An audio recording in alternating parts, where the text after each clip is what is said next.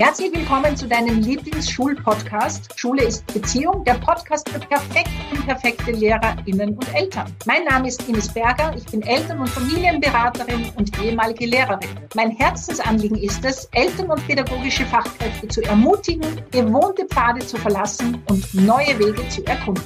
Hallo zusammen, ich bin Andreas Reinke, auch ehemaliger Lehrer, Family Lab Trainer und Autor. Ich möchte dich als pädagogische Fachkraft bzw. als Elternteil darin bestärken, die Beziehungsfährte aufzunehmen. Damit meine ich nicht nur die Beziehungen zu deinen SchülerInnen bzw. zu deinem Kind, sondern ganz besonders zu dir selbst. Und gemeinsam möchten wir euch durch die Wirren des alltäglichen Beziehungsdschungels in Schule und Familie begleiten.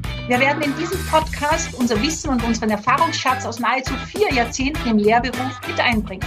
Unser Anliegen ist es, mit diesem Podcast das Thema Schule zu enternsten, damit der schulische Duft in der Bäckerei von mehr Freude und Leichtigkeit geprägt ist. Liebe Mitmenschen, herzlich willkommen zur nächsten Folge unseres und eures Lieblingspodcasts Schule ist Beziehung. Ines, ich grüße dich. Ich freue mich sehr, mal wieder mit dir in den Dialog zu gehen. Moin, moin, lieber Andreas. Das ist, das ist geliebte Wertschätzung, wenn ein Mensch aus dem tiefen Süden zu einem Nordlicht Moin Moin sagt. Herzlichen Dank dafür. Sehr gerne. Ich finde es so nett. Ja, und Wertschätzung ist ja nicht einfach nur nett, das ist ja lebenswichtig für uns, für Kinder, für Jugendliche, für Eltern und für Fachkräfte. Und vielleicht ist es ein ganz guter Einstieg, das Thema Wertschätzung, weil das natürlich auch eine Rolle spielt, wenn wir darüber nachdenken, ähm, wie geht's vielen Eltern von Schulkindern in der heutigen Zeit? Ähm, ich bin sehr gespannt auf deine Erfahrungen, auf deine Gedanken. Was ich immer wieder feststelle, wenn ich mit Eltern darüber spreche, wie sie ihre Kinder in der Schulzeit begleiten können, ob die Kinder nun in der ersten, dritten oder fünften Klasse sind, ähm, da treffe ich auf Eltern, die einerseits sehr klar sind in ihren Werten, die wissen schon sehr genau, oft zumindest, wofür sie stehen und was ihnen wichtig ist und wie sie ihre Kinder begleiten wollen. Und dann kommt die Schule. Und ich will jetzt nicht äh, die Schule schlecht machen. Ich will nur sagen, viele Eltern werden da plötzlich sehr unsicher, ähm, weil von ihnen Dinge verlangt werden, die gar nicht zu ihren Werten passen. Mhm. Ja. Und ähm, die fangen an zu schwimmen. Manchmal steht ihnen das Wasser bis zum Hals. Erlebst du es auch so? Ja, absolut. Also und ich kann da auch aus eigener Erfahrung sprechen und ich war ja auch noch Lehrerin, so wie du auch ja warst. ja. ähm, und dieser Spagat in diesem meine Werte und gleichzeitig ja, aber auch ich bin im System und meine Kinder sind im System und da geht's doch auch um, um Funktionieren und das muss man doch und das gehört sich doch. Also diese Stimmen da in mir, die waren dann schon immer sehr laut. Ähm, und wenn ich im, ich sage mal, in meinem Kopf war und mir nicht die Zeit genommen habe, in mir zu sein und zu spüren, muss ich da jetzt wirklich diesen Druck machen, was passiert denn, wenn ich das jetzt nicht mache? Sowohl als Lehrerin, aber als natürlich auch als Mama. Und ich erinnere mich, also unsere Tochter sagt immer, Ma, ich musste dafür kämpfen, ja, und bei meinem Bruder war es dann schon viel leichter, sage ich, ja, das war leider so. aber ich hätte nie zugelassen, die ersten Jahre, dass unsere Tochter mal zu Hause bleibt, wenn sie nicht wirklich krank war. Und mhm. wirklich krank hat für mich geheißen mindestens 38 Grad äh, sonst ist man nicht krank. Und auch ich bin krank in die Schule gegangen. Also die Geschichte erzähle ich eh immer wieder, wie meine Tochter dann irgendwann mal gesagt hat, Mama, du bist eine unglaubliche Bazillenschleuder, eine unsympathische, hör auf, du steckst uns ja alle an. Und das, aber dieses Funktionieren und dieses, ja, auch zu glauben, also ich kann jetzt hier nur von mir reden, dass ich so wichtig bin, dass ich meine Schüler nicht im Stich lassen darf und die Kollegen und Kolleginnen nicht, und gleichzeitig bin ich dann wesentlich länger ausgefallen oft als eigentlich notwendig. Ja, weil ich mir eben nicht erlaubt habe, gut auf mich zu schauen und eben funktioniert habe. Ja, oh, das kenne ich gut. Das kenne ich sehr gut. Ähm, wir sprechen ja ständig über das Thema Grenzen. An unseren Schulen wird damit oft gemeint, die Grenzen im Außen. Ne? So wie man sich jetzt richtig verhält. Halte dich an die Regeln und Grenzen und dann wärst du ein glücklicher Mensch, was natürlich eine Komplettlüge ist. Ähm, was wir ja an der Stelle meinen in Bezug auf LehrerInnen und auch in Bezug auf Eltern und Kinder und Jugendliche, das betrifft die persönlichen Grenzen. Mhm. Und ähm, ich glaube, wir dürfen alle innehalten, speziell auch Eltern, um festzustellen, es geht hier um persönliche Grenzen. Und wir neigen noch immer dazu, trotz aller Lippenbekenntnisse, dass wir unsere persönlichen Grenzen nicht wirklich sehen. Wir gehen ständig drüber, permanent. Und solange wir als Eltern, ich nehme jetzt mal die Elternperspektive ein, solange wir als Eltern noch keinen Frieden geschlossen haben damit, dass wir Grenzen haben, persönliche Grenzen, wird es natürlich auch wahnsinnig schwierig, unsere Kinder dahingehend zu begleiten, dass wir sagen, ey, auch du hast persönliche Grenzen und man muss nicht permanent über diese Grenzen gehen, um die Freiräume zu bekommen, die wir ja alle brauchen. Ja, und wenn wir krank geworden sind, weil wir ständig die eigenen Grenzen torpediert haben, dann erleben wir ja diesen Krankheitsgewinn. Ja, dann haben wir plötzlich die Pause und die Ruhe, die wir, die wir brauchen. Und mhm. Unser Appell ist ja jetzt nicht, ja, lasst eure Kinder einfach immer zu Hause oder was, aber hier auch mit Feingefühl mal zu sagen, ey, weißt du was, bevor du jetzt die nächsten zwei Wochen krank wirst und die nächsten großen Krisen erlebst, weißt du was, dann bleibst du mal einen Tag zu Hause. Mhm. Ja, und heute geht's ja auch um dieses Thema. Wir haben ja von einer äh, Zuhörerin ein E-Mail bekommen, dass sie sich wünscht, zu unserem Fünftklässler-Thema auch eben gerade konkrete Tipps, wie man ähm, quasi so Fünftklässler, die ja auch noch Kinder sind, begleiten kann und was die brauchen, weil wir haben ja da eine Folge schon aus Lehrerinnen-Sicht mhm. gemacht. Und ich glaube, da geht's genau darum, was braucht ein Fünftklässler, eine Fünftklässlerin? Es braucht, er, er, sie braucht diesen deinen liebevollen Blick, deine Geduld. Und es wird eben so schwierig, wenn wir selber mit uns ungeduldig sind. Mhm. Ja, also wenn wir selber eben unsere Grenzen nicht sehen und über die drüber gehen und sie uns nicht erlauben. Also es fängt ja mit einer Erlaubnis an und dieses Üben. Und ich höre mir gerade wieder selber gut zu. ja, weil, weil ich einfach immer noch merke, obwohl ich das seit vielen, vielen, ja, mittlerweile fast Jahrzehnten unterrichte und dran bin und auch selber an mir arbeite, es geht ganz schnell, dass es wieder so, ich hineinfalle in diese alten Muster, die mich halt 30 Jahre oder noch länger teilweise begleitet haben. Und die ich gelernt habe und die so ganz tief in mir sitzen und es dann wirklich so diese Auszeit braucht, um zu sagen, hey, was tue ich da eigentlich? Mhm. Und das, um ab wie sage ich jetzt, rüberzubrechen oder umzubrechen auf das Thema, wie begleite ich Fünftklässler als Eltern, zu sagen, hey, wie geht's denn meinem Kind? Und mir mal nur bewusst zu machen, was die denn leisten in diesem fünften Schuljahr. Hm. Ja, was da alles neu ist, wie die da jeden Tag über ihre Grenzen gehen. Und ja, die Schule ist das eine, aber was ich zu Hause daraus mache, das ist das andere. Und ob ich auch einmal den Mut habe zu sagen, hey, liebes Kind, ganz ehrlich, jetzt warst du, keine Ahnung, sechs Stunden in der Schule. Welche Hausübungen können wir denn heute mal streichen? Wo wird's denn nicht gefährlich, wenn du mal eine nicht hast?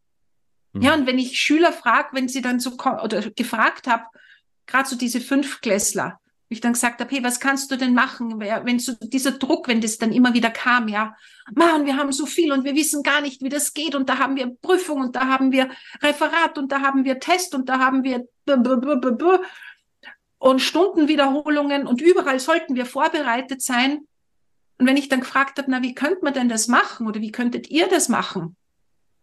Dann kam ganz oft, und das hat mich dann so einerseits berührt und andererseits auch schockiert, na, dann gehe ich heute nicht Fußball spielen. Mhm. Oder dann, dann, dann, ähm, dann, dann weiß ich nicht, tue ich halt das, was mir Spaß macht, nicht. Das war die allererste Reaktion darauf. Das heißt, die haben logischerweise aus ihren Familien schon mitgekriegt, wenn es eng wird, streichen wir das, was uns die Kraft gibt. Mhm. Ja, statt das zu streichen. Und ich habe gesagt, und wie wäre es einmal, wenn man einfach mal eine Hausübung nicht macht? Wie? Sag ich, na ja, wer soll verbieten, dass man mal eine Hausübung nicht macht? Und wieder, das ist keine Einladung zum Nicht-Hausübungen machen. Aber das heißt einfach, dass sich manchmal alles nicht ausgeht. Und da brauchst du nur am Nachmittag plötzlich einen Arzttermin haben und dann musst du länger warten und das ist dein ganzer Plan, den du hattest, über den Haufen geworfen. Und dann ist die Frage, was machen wir jetzt? Was ist wichtiger? Ja. Und das, was mir total geholfen hat und immer noch hilft, und gerade jetzt, wo wir das aufnehmen, auch wieder, weil ich einfach ja die letzten Monate wieder in meinem Hamsterrad war und gemerkt habe, so jetzt ist gut.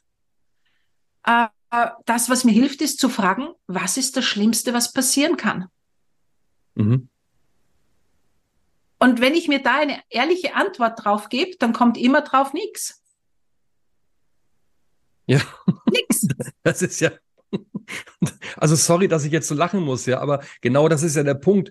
Ähm, ich, was, was brauchen zum Beispiel fünf KlässlerInnen in dieser wirklich bewegenden Phase, ja, Übergang und äh, also zumindest jetzt in dem Setting, in dem ich gerade nachdenke. Es gibt ja auch andere Modelle, also die kommen dann in eine neue Klasse und dann boah, alles neu und so. Ähm, die brauchen ganz gewiss keine Eltern, die einsteigen in dieses Angst, also in diese Ängste, in dieses, in diesen Fieberwahn. Ja, mhm. also was die ja brauchen, dringend aus meiner Sicht ist, dass wir versuchen, ruhig zu bleiben. Ja, mhm. einerseits nehmen wir das bitte ernst, ja, also das zu trivialisieren und zu sagen, ach, scheiß doch drauf, halte ich auch nicht für eine gute Idee, dann nehmen wir unsere Kinder auch nicht ernst. Wir nehmen das schon ernst, ja, auch das Konkrete, was in der Schule passiert oder auch nicht passiert, ähm, aber was die brauchen, Eltern als Leuchttürme. Wir sind da. Wir haben nicht immer eine Lösung. Ähm, und wir wissen auch noch nicht genau, in welche Richtung es jetzt geht, aber Darauf kannst du dich verlassen. Wir sind für dich da. Mhm. Und wir sehen dich. Mhm. Und du musst nicht irgendwas leisten und du musst nicht brav sein und du musst nicht keine Ahnung was tun, um richtig zu sein. Ja, du, du, musst gar nichts tun. Wir lieben dich so, wie du bist. Ähm, und so, wie du bist, bist du in Ordnung. So. Und wenn die Ängste in uns hochkommen, ist das auch okay. Es ist in Ordnung. Plus, die können wir uns anschauen. Das ist eben unser Part als die Erwachsenen. Wir schauen uns unsere Ängste an und stellen mitunter fest, und deswegen habe ich vorhin so gelacht, ja, was soll denn passieren? Mal ehrlich, was soll denn passieren? Ja, die, die Lehrer drehen da durch und, und äh, die drohen damit Zeug und so weiter. Aber in, in was weiß ich, in, in zehn Jahren oder vielleicht in sieben Wochen kräht da kein Hahn mehr nach. Das Plakat, über das sich alle gerade fürchterlich aufregen, weil es nicht richtig gemacht wurde, ist jetzt gerade das Thema. Von außen betrachtet, das Plakat ist in, in drei Jahren scheißegal. Also, mein Gott, nochmal. Ja. Und mhm. unsere Kinder in, wenn wir mit denen irgendwann zusammensitzen äh, zu Weihnachten oder was weiß ich, ja, was, woran können die sich erinnern? die können sich daran erinnern, wie wir als Eltern in schwierigen Phasen unterwegs waren. Ja, hatten wir Angst, Schweiß? Ja, oder waren wir Leuchttürme, in denen wir sagen konnten, ist gerade unruhig, ja, Sturm zieht auf, aber ey, uns kann im Grunde genommen gar nichts passieren. Wir sind für dich da. Äh, alles wird gut. Mhm. Das ist, glaube ich, das, was Kinder brauchen. Ja, also absolut. Und das, was du gerade so schön gesagt hast, auch der Leuchtturm darf ein bisschen Angstschweiß haben. ja, ja, natürlich. Ja, also es geht nicht darum, dass Eltern abgeklärt und cool und, und mhm. das ist mir alles egal ist, weil dann dieses Schulsystem hat ja auch mit uns als Erwachsenen etwas gemacht. Ja, aber die Frage ist, lassen wir uns da wieder reinziehen und vermischt sich unser Schulgefühl, unsere alten Erfahrungen mhm. mit denen der Kinder? Oder schaffe ich es, ja, so ein bisschen auszusteigen aus diesem Gefühl von früher und dafür sind ja Eltern verantwortlich. Also das ist schon die Verantwortung, wo ich sage, um dieses Gefühl, was es in dir auslöst, wenn dein Kind sich gerade weigert, eine Hausübung zu machen, um dieses Gefühl darfst du dich kümmern. Dein Kind ist nicht dafür zuständig, dass es funktioniert, damit du dieses Gefühl nicht spüren musst. Weil dein Kind kann in dir nur auslösen, was in dir ist. Ja, und es gibt Eltern, die sind völlig gechillt, weil die haben halt dieses Thema nicht. Also es geht nicht ums Kind und die Situation, sondern das hat immer mit uns etwas zu tun. Und da wirklich freundlich auf mich selber zu schauen und zu sagen, wow, ich merke gerade, da geht's ein bisschen ab. Ja, ich bin da gerade in meiner Amygdala drinnen. Und am liebsten würde ich dieses Gefühl abstellen irgendwie.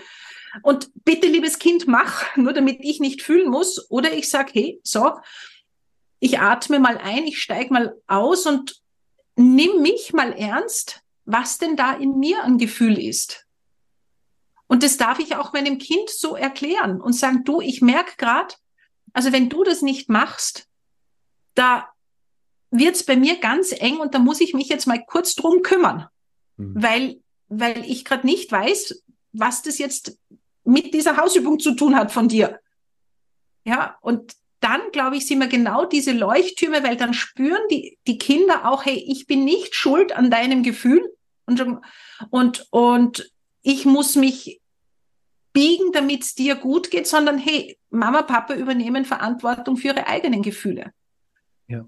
Und also ich behaupte jetzt, kann ja nur von mir sprechen und von Klientinnen und Klienten und was ich also in den letzten über 30 Jahren erlebt habe. Die wenigsten von uns wurden auf diese Art der Gefühlsübernahme äh, vorbereitet. Übrigens auch nicht die Lehrerinnen und, und, und Pädagoginnen. Und dieses ganze System ist immer in, in Thema Schuldzuweisung. Ja, die Lehrerinnen äh, schieben die Schuld den Eltern zu, weil sie nicht funktionieren und ihre Kinder nicht da, da, da, da, da, was auch immer. Mhm. Und die Eltern schieben den Lehrerinnen das zu oder der Schule generell. Und niemand bleibt in seinem Garten, um zu sagen, hey, was ist denn da mit meinem Gefühl? Und was ist denn da in mir los? Und dann, wenn, wenn ich das schaffe, und das heißt nicht, dass ich das schon können muss. Es ist ein mhm. Prozess. Ja. Aber dann glaube ich, ja, wird es irgendwann einmal Erwachsene geben, die einfach wirklich bei sich bleiben und nicht mit dem Finger auf andere zeigen, sondern sagen, toh, da muss ich mich jetzt kümmern. Und dann, wenn ich wieder, und wir arbeiten ja beide mit diesem Handmodell von Daniel Siegel, ja, wenn, wenn ich dann merke, ich bin da in der Amygdala und mein Verstand steht mir gerade nicht zur Verfügung, dann ist es meine Aufgabe, mich wieder so zu beruhigen, dass ich sage, okay, und was ist jetzt der nächste logische Schritt? Ja, ja. weil dann kann ich erst wieder nachdenken. Solange ich in meinem Brrr bin, also das, ich finde, das ist ja so spannend, weil dann dann, dann rekrutieren wir ja in unseren, in unseren Möglichkeiten an Entscheidungen. Das heißt für mich auch, wenn wir unseren Kindern gerade in schwierigen Schulphasen diese Stabilität geben wollen, die sie brauchen, dürfen wir dafür sorgen. Und da gibt es keinen Trick aus meiner Sicht, dass wir innerlich stabil bleiben oder wieder werden. Mhm. Also wenn wir jetzt auch noch zappelig werden, ja, und, und versinken in unserer Angst, dann können wir nicht stabil begleiten. Aber genau das brauchen Kinder in diesen, in diesen Phasen. Ja, und ich kann das so gut nachvollziehen, dass man instabil wird. Ich bin ja selbst Vater einer Tochter, die glücklicherweise durch ist mit dem Thema Schule. hurra, hurra. Ähm, womit wurde auch ich konfrontiert, wenn es in der Schule nicht gut gelaufen ist? Ähm, plötzlich kam da so eine Angst in mir auf, oh Gott, was habe ich denn alles falsch gemacht? Ja, also in mir war ganz oft eine durchgängige Doppelbotschaft. Einerseits war in mir die Überzeugung, mit meinem Kind ist alles okay und mit mir ist alles okay wir haben unsere Themen und so weiter und das könnte man, aber wir als Menschen sind in Ordnung und mit meinem Kind ist nicht alles okay und mit mir ist nicht alles okay. Mhm. Beides, ja. Und äh, wenn die beiden Botschaften sich gegenüberstehen, dann gerät natürlich einiges ins Wanken. Und mir geht es jetzt nicht darum, jetzt so neue Absolutismen zu predigen. Ich will gar nicht predigen. Ich will nur gerne sagen, ähm, sobald wir merken, dass wir instabil werden, wenn wir merken, äh, wir denken, mit uns stimmt irgendwas nicht, mit unserem Kind stimmt irgendwas nicht, dann ist es, glaube ich, ratsam, nicht da weiter einzusteigen, sondern sich ein Cappuccino zu machen. Ja, zu, zur Ruhe kommen, um festzustellen, ey, Andreas oder Ines oder wer auch immer, ähm, diesen, diesen Weg gehe ich jetzt mal nicht weiter. Mhm. Ja, sondern ich erinnere mich daran, dass wir als Menschen, wir sind völlig in Ordnung. Völlig in Ordnung. Und noch einmal, gerade dann, wenn es schwierig geworden ist, wenn unsere Kinder in der Schule die Rückmeldung bekommen, oh und ah und du musst und hier und hm, das stimmt nicht und so, gerade dann brauchen sie diese Erfahrung, sie schauen uns in die Augen und wir strahlen aus, ruhig bleiben. Mit dir ist erstmal alles in Ordnung. Ja, in der Schule kann passieren, was will. Und das mit dem Plakat kriegen wir auch irgendwie hin. Aber du als Mensch, und das ist leider oder zum Glück, wie auch immer, das eben ist eben nicht so konkret. Ich weiß ja, was damit gemeint ist mit den konkreten Tipps. Habt ihr mal konkrete Tipps, was Eltern tun können? Ähm, jein. Was die wirklich brauchen, ist diese Gewissheit. Wir als Eltern sind davon überzeugt, mit unserem Kind ist auf dieser rein existenziellen Ebene alles okay. Und dann kann der Sturm kommen. Mhm. Das ist so schön, wenn du das so sagst. Und gleichzeitig ist es so herausfordernd. Total. Weil wenn wir als Erwachsene oder als, als Eltern dieses Gefühl nicht einer bedingungslosen Liebe gekriegt haben, und ich behaupte ja sehr flapsig, dass das wenig Erwachsene bekommen haben. Ja, weil sonst hätten wir ja die Themen gerade gar nicht, die wir alle haben. ähm, dann ist es auch wirklich herausfordernd, das, das weiterzugeben. Ja, weil alles, was ich nicht spüre und auch unsere Seminare sind ja so auch aufgebaut und unsere Arbeit, die Menschen spüren zu lassen, du bist okay, so wie du bist, mit allem, was du noch nicht kannst und wo du nicht perfekt bist. Und ja, konkret, was kannst du tun? Also eine meiner Lieblingsübungen, mit der ich vor vielen, vielen Jahren begonnen habe, ist, wenn ich wieder merke, dass ich gemein zu mir bin, ja, dass ich mich verurteile oder, oder, oder, innezuhalten und zu sagen, ich bin gut, wie ich bin. Hm. Ja, ob, oder ich bin okay, wie ich bin. Also finde dein Wort. Also das ist für mich wirklich eine der essentiellsten Übungen damals gewesen. Und ja, natürlich spricht dann noch eine Stimme, die sagt, ja, eh, genau, aber das und das und das kannst du ja noch nicht. Und gleichzeitig hilft mir da wirklich so diese, diese Erkenntnisse der Gehirnforschung, dass einfach das Gehirn nicht unterscheiden kann, meine ich das jetzt ernst, nämlich ich als Person, wenn ich das sage, ich bin okay, wie ich bin, meine ich das ernst? Oder ist da so ein, ein Sarkasmus drinnen? Ja, das kann das Gehirn bei mir selber nicht unterscheiden. Das heißt, ich baue mir eine Datenautobahn. Ich bin okay, wie ich bin. Und am besten schaue ich mir noch in den Spiegel, in die, im Spiegel in die Augen dazu. Und das ist wirklich herausfordernd. Und wie ich damals begonnen habe, habe ich zu meiner Trainerin gesagt, echt, so einfach soll das sein? ja. Und dann sagt sie, ja, es darf auch einfach gehen. Das, was wir machen müssen, ist es einfach etwas in unserem Verhalten zu verändern. Und sobald du einen positiven Gedanken wirklich am besten aussprichst, und ich habe dann irgendwann ist mir ein Glas runtergefallen, ja, das Lieblingsglas, mein Lieblingsglas, das ich von dem verstorbenen Onkel bekommen habe. Und ich habe mich so geschimpft, bah, bist so blöd. Und meine Kinder unisono, die waren nämlich im Raum, sagten, Mama, du bist gut, wie du bist. Und ja. das war, das war so schön, weil mhm es ist einfach wichtig, dass die merken, hey, wir Erwachsenen sind auch, wir tun nicht so, als wenn wir schon perfekt wären und wir, es würden wir uns lieben. Die spüren ja das sowieso, ja, diese Doppelbotschaft. Ja. Aber ich bin gut, wie ich bin und das darf ich mir jedes Mal wieder erzählen, damit das Gehirn zu den ganzen Kritikpunkten, die wir ständig an uns äußern, auch eine positive Meldung immer wieder kriegt. Ja, damit sich das in der Waage hält und dass ich mich eben lobe dafür, was ich geleistet habe. Ja, dass ich heute ruhig geblieben bin, dass ich mein Kind gefragt habe, hey, ich sehe, du magst jetzt gerade nicht machen. Was mhm. kann ich für dich tun? Was brauchst du? Wann willst du's machen? Sollen wir mal rausgehen? Ja, so in dieser, und statt zu sagen, jetzt setz dich endlich hin und funktionier und mach das mhm. jetzt, dann ist es erledigt. Ja? Und jedes Mal, wenn ich einen neuen Weg schaffe, hey, das ist das größte Geschenk, das ich mir und meinem Kind machen kann. Ich, ja, ich denke, gerade wir Eltern, wir sind eingeladen, Eltern zu bleiben und nicht so sehr in dieses pädagogische Horn zu pfeifen mhm. oder wie man das nennt. Was meine ich damit? Ähm, ich mache jetzt ja auch schon seit ein paar Jahren Elternberatung. Ich hatte erst vor kurzem wieder eine, eine Beratung. Und besonders schwierig wird es aus meiner Sicht immer dann, wenn, wenn die Eltern, und ich kann es wirklich verstehen, selbst abdriften in diese Schulgeschichte. Ja, mhm. äh, wenn, wenn die auch in dieses Horn blasen.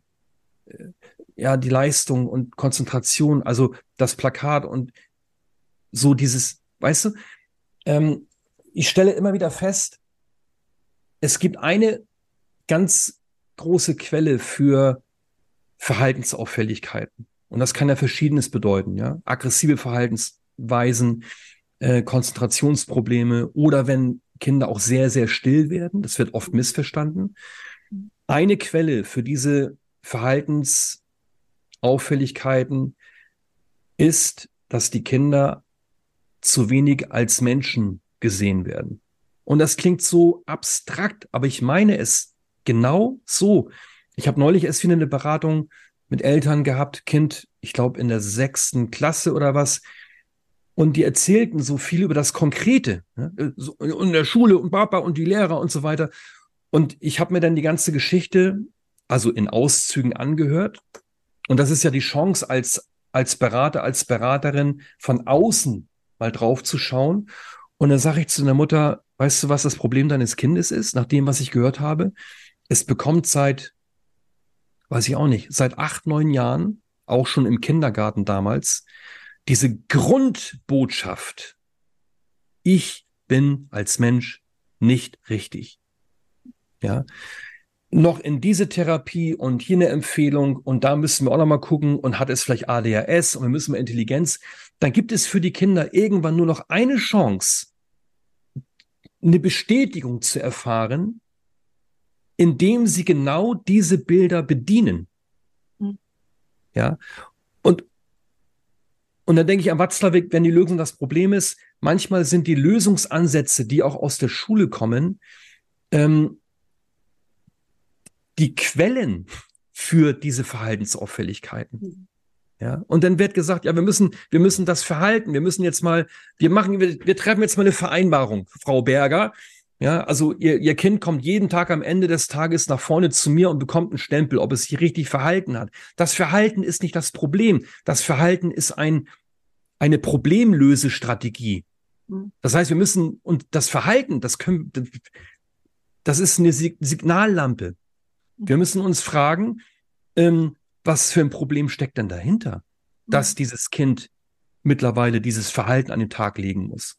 Und da stelle ich immer wieder fest, das Grundproblem, das viele junge Menschen heute in den Schulen haben, ist, dass sie nicht gesehen werden. Die werden gesehen auf der Ebene der Leistungen, auf das auf der Ebene des Verhaltens und so weiter. Und dann wird darüber in, in, in, in, in vielen Gesprächen gesprochen, wie können wir denn die Leistungen wieder und die Versetzung ist gefährdet. Aber genau das ist das Problem. Das Problem ist nicht die Versetzung oder Nichtversetzung oder die Leistung, sondern das Problem ist, dass wir nur darüber labern. Die brauchen was anderes. Die brauchen es, oh, ich rede mich in Rage, sorry. Die brauchen es nochmal, dass die auf Erwachsene treffen, die müssen ruhig bleiben und sagen können, aus Überzeugung, weißt du was? Schule ist gerade schwer und Mathematik ist auch nicht dein Hobby. Aber du bist in Ordnung. Und jetzt geh spielen. Und ich kümmere mich um mein Gefühl. Ja. Und das, wie du das jetzt gerade erzählt hast mit den Eltern, ich hatte mal, das ist viele Jahre her, einen jungen Mann, ich glaube 15, und der war mit seiner Mutter da. Nein, gar nicht, stimmt nicht. Er war da im, im Lerncoaching. Und der hat sich wirklich sowas von angestrengt. Hm. Und ja, manchmal hat es an der Umsetzung geschafft, äh, gescheitert, ja, aber trotzdem, der war voll motiviert. Und ich habe gewusst, dass der Druck von zu Hause kommt. Ja, Schule auch, aber zu Hause war ganz massiv Druck. Und die Mutter hat ihn dann abgeholt. Und ich habe gesagt, Sie haben so einen tollen Sohn. Ja. Also was der jetzt alles geleistet hat und bitte, ich hoffe, ihr habt euch gefeiert, dass ich, dass sich die Noten auch schon verändert haben, ja, in, ins Positive, also dass man diesen Erfolg schon so sieht. Und die Mutter konnte das nicht nehmen und hat einfach nur gesagt, ja, aber da und da und da und da fehlt's noch. Genau. Und er hat daraufhin und wirklich, also mir hat's fast die Tränen rausgehauen und gesagt, weißt du, Mama, für dich bin ich einfach nur eine Funktioniermaschine. Ach du Scheiße. Für dich muss ich einfach nur leisten, damit du zufrieden bist und es ist nie genug. Und du siehst gar nicht, wie ich mich anstrenge. Ja. Und es ist, und ich merke es gerade jetzt wieder, in dieser Situation sind ganz, ganz viele Jugendliche. Wenn ich hier mit ihnen arbeite, diese, diese Verhal dieses Verhalten von den Erwachsenen, die dann sagen, ja, aber da noch nicht und da noch nicht. Und ja, ich habe schon gesehen, aber. Ja. Und dieses Aber macht alles kaputt. Und ich frage mich so oft, wo kommt das her? Und ich kenne das ja auch von mir. Also es ist ja nicht, dass ich mit dieser Haltung erwachsen geworden bin, ja, oder aufgewachsen bin. Ich habe mir das ja erarbeitet. Also das ist wirklich immer noch Arbeit, ja, mich da immer wieder, wenn ich in diese und ich kenne das so gut bei mir, aber auch natürlich bei den bei den Eltern und welche Ansprüche Eltern oft an sich haben. Ja, ich müsste ruhig bleiben, ich müsste pädagogisch wertvoll sein, ich müsste dieses und jedes. Nein, wir müssen Menschen sein. Mhm. Und wir dürfen Menschen sein. Kinder brauchen uns als Menschen mit allen Fehlern, die wir dazu haben. Mit allen unseren verkorksten Glaubenssätzen, die wir mitschleppen, die einfach aus unserer Geschichte kommen. Wir sind einzigartig. Und wenn ich so gemein zu mir bin, dann kann ich logischerweise auch nur gemein zu meinem Kind sein. Nämlich nicht im Sinne von gemein, ich, ich mache das absichtlich, aber ich kann es nicht spüren, dass ich ein Mensch bin. Hm. Und ich habe eine zweite berührende Situation allerdings mit LehrerInnen gehabt in einer Fortbildung. Und da kam nach vier Tagen eine Teilnehmerin und hat zu mir gesagt, weißt du, jetzt weiß ich endlich, wie es sich anfühlt, als Mensch gesehen zu werden und nicht als Personalnummer. Und jetzt weiß ich, wie ich das den Schülern weitergeben kann. Ja, das und, ist der Punkt. Ja. Und dieses, dieses Gefühl brauchen auch Eltern. Und das ist meine und deine, ja, meine Arbeit oder unser Anspruch in unserer Arbeit, den Menschen das Gefühl zu geben, sie sind gut, wie sie sind. Mhm. Und ja, dann können wir über das Verhalten nachdenken und dann können wir drüber reden, was vielleicht schlauer wäre, wie man reagieren könnte. Aber da sind wir auf der Verhaltensebene, sondern einfach zu sagen, hey, es ist okay. Mit deiner Geschichte bist du einzigartig und es gibt einen guten Grund oder mehrere Gründe, warum du jetzt zum Beispiel gerade nicht ruhig bleiben kannst, nicht Leuchtturm sein kannst. Aber du bist ja hier, du möchtest ja etwas verändern. Und du bist gut genauso, wie du bist. Und ich, ich, ich ziehe meinen Hut davor, dass heute so viele Eltern und vermehrt auch LehrerInnen sich, sich dieser großen Aufgabe stellen, wie soll ich das nennen, raus aus dieser Entfremdungsgeschichte zu kommen. Ja, ich, Arno Grün mag ich mal sehr empfehlen an der Stelle. Sorry. Ähm, ich glaube, wir sind alle miteinander mehr oder weniger sehr von uns selbst entfremdet. Und für mich ist es auch die, eigentlich die Urquelle aller Aggression. Im mhm. Kleinen und im Großen. Ja, wenn man sich die Geschichten äh, all dieser elendigen Diktatoren anschaut, dann sieht man doch oftmals zumindest diesen großen gemeinsamen Nenner. Das sind Menschen, die in jungen Jahren von sich selbst entfremdet wurden. Und wer sich selbst fremd geworden ist, der kann natürlich auch im Außen äh, im Grunde genommen keine guten Beziehungen eingehen. Alles, was fremd ist, erinnert mich an mein eigenes Opfersein, aber es wird jetzt ein bisschen zu groß. In dem Buch Schulinfarkt, da steht ja nicht umsonst vom Jesper Juhl am Anfang der Satz von dem Matthias Völcher, das Entscheidende an jeder Schule sind die Menschen. Mhm. Ja, und da steht nicht, das sind die SchülerInnen, das sind die Leistungen, das sind so, das sind die Menschen. Es darf wieder mehr Menschen an den Schulen. Und das ist, glaube ich, auch immer wieder wichtig für Eltern, sich das klar zu machen.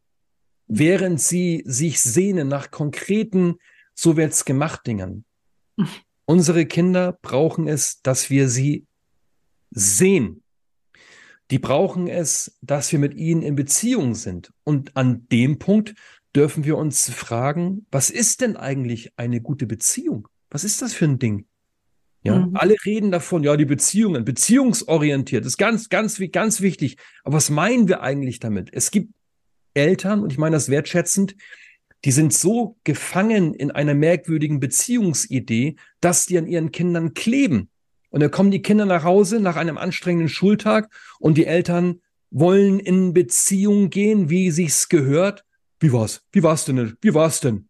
Stefanie, wie war's denn heute? Hast du dich gut gefühlt? Wie fühlst du dich denn gerade? Stefanie. Und Stefanie so, sag mal, leck mich doch alle am Arsch. Lass mich doch mal in Ruhe. Ja. Also Leuchtturm sein in der Beziehung bedeutet für mich eben auch mal ein bisschen loslassen. Mhm. Ja. Das Kind kommt nach Hause. Ähm, wir spüren, irgendwas ist vorgefallen. Und während wir den Kaffee kochen, sagen wir so ein bisschen auch mal beiläufig. War nicht so doll heute, ne? Willst du darüber reden? Nee. Okay. Wenn du willst, sagst Bescheid. Ich trinke erstmal einen Kaffee. Ich bin da. Also, die, das ein bisschen den, den Pegel äh, runterfahren. Ja. Und was du auch vorhin gesagt hast, was wir immer wieder betonen, ist, ah, nicht immer einsteigen in diese, in diese Schulthemen, eher mal einen Deal machen, gerade wenn es schwierig geworden ist. Ja? Für, liebe Familie, ich verkünde etwas und das ist für mich nicht verhandelbar, sagte die Mutter in die Familie am Samstagmorgen. Ab sofort wird samstags nicht mehr über das Thema Schule gesprochen. Darauf steht die Todesstrafe. Also das jetzt nicht, aber äh, da kann man ein Sparschwein in die Mitte stellen und sagen, wer samstags über das Thema Schule spricht, zahlt 10 Cent in mhm. dieses Sparschwein. Und wenn es voll ist, gehe ich davon Eis essen. Wir müssen den Druck vom Kessel nehmen. Mhm. Ja, und es muss ja gar nicht zum Einsteigen der ganze Samstag sein. Es reichte schon am Mittagstisch oder am, beim Abendessen. Ja, also ich bin ja immer ein Fan von den kleinen Babyschritten und ich habe gerade, glaube so Aufschrei gehört. Was am Samstag? Aber da muss man doch noch. Ja. Es reicht in kleinen Babyschritten zu sagen, ich wir entscheiden uns, dass wir die Schule nicht in die Beziehung zwischen mein Kind und mich kommen lassen. Das ist es. Ja ich entscheide mich, dass Schule nie wichtiger ist als du und als ich. Und ich glaube, wenn wir das schaffen und wenn wir schaffen, unsere Botschaft so rüberzubringen und aufzurütteln, und mir ist ganz wichtig, diese Ermutigung dabei. Mhm. Das hat uns keiner beigebracht und das fühlt sich am Anfang komisch an. Wahrscheinlich hat es dir niemand beigebracht, wenn du da jetzt zuhörst, weil sonst wärst du wahrscheinlich gar nicht da. ja, sondern zu sagen, hey, ich übe das jeden Tag ein Stückchen. Ja. Einen kleinen Babyschritt. Und ich lerne genauso wie mein Kind Schule lernt und alles, was dazugehört, lerne ich in guter Beziehung zu sein, was auch immer das in, in jeder Familie heißen mag. Ja. Und wenn es mal schwierig geworden ist und, und wenn dann auch mal diese Themen anstehen, äh, der, der Alltag ist ja manchmal so elendig konkret, ne? Äh, Versetzung und Mathematik und so weiter und so fort. Auch hier nochmal dein Tipp, sich mal freundlich das Worst-Szenario anschauen. Mhm. Was, was ist da für ein Lärm in unserem Elternkopf? Ja, was soll da passieren? Mhm. Ines, wir haben Fachkräftemangel ohne Ende. Mhm. Ja, es gibt heute tausend Bildungswege. Und ich behaupte, und das muss nicht stimmen, ich behaupte, wenn unsere Kinder in fünf oder zehn Jahren irgendwann Bewerbungsgespräche äh, haben, ja, und die sagen dann, ja, dreimal Schule gewechselt und äh, da wird nicht gesagt, oh, da müssen sie leider gehen.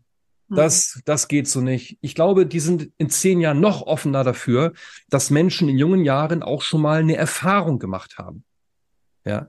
Also dieses Fieber mal senken. Mhm. Ja, und äh, muss mein Kind Abitur machen? Ein Scheißdreck muss es. Mal hm. ehrlich, muss es nicht. Warum? Mhm. Ja. Darf es, muss es aber nicht. Und schon gar nicht, wenn es zum ja. Beispiel will.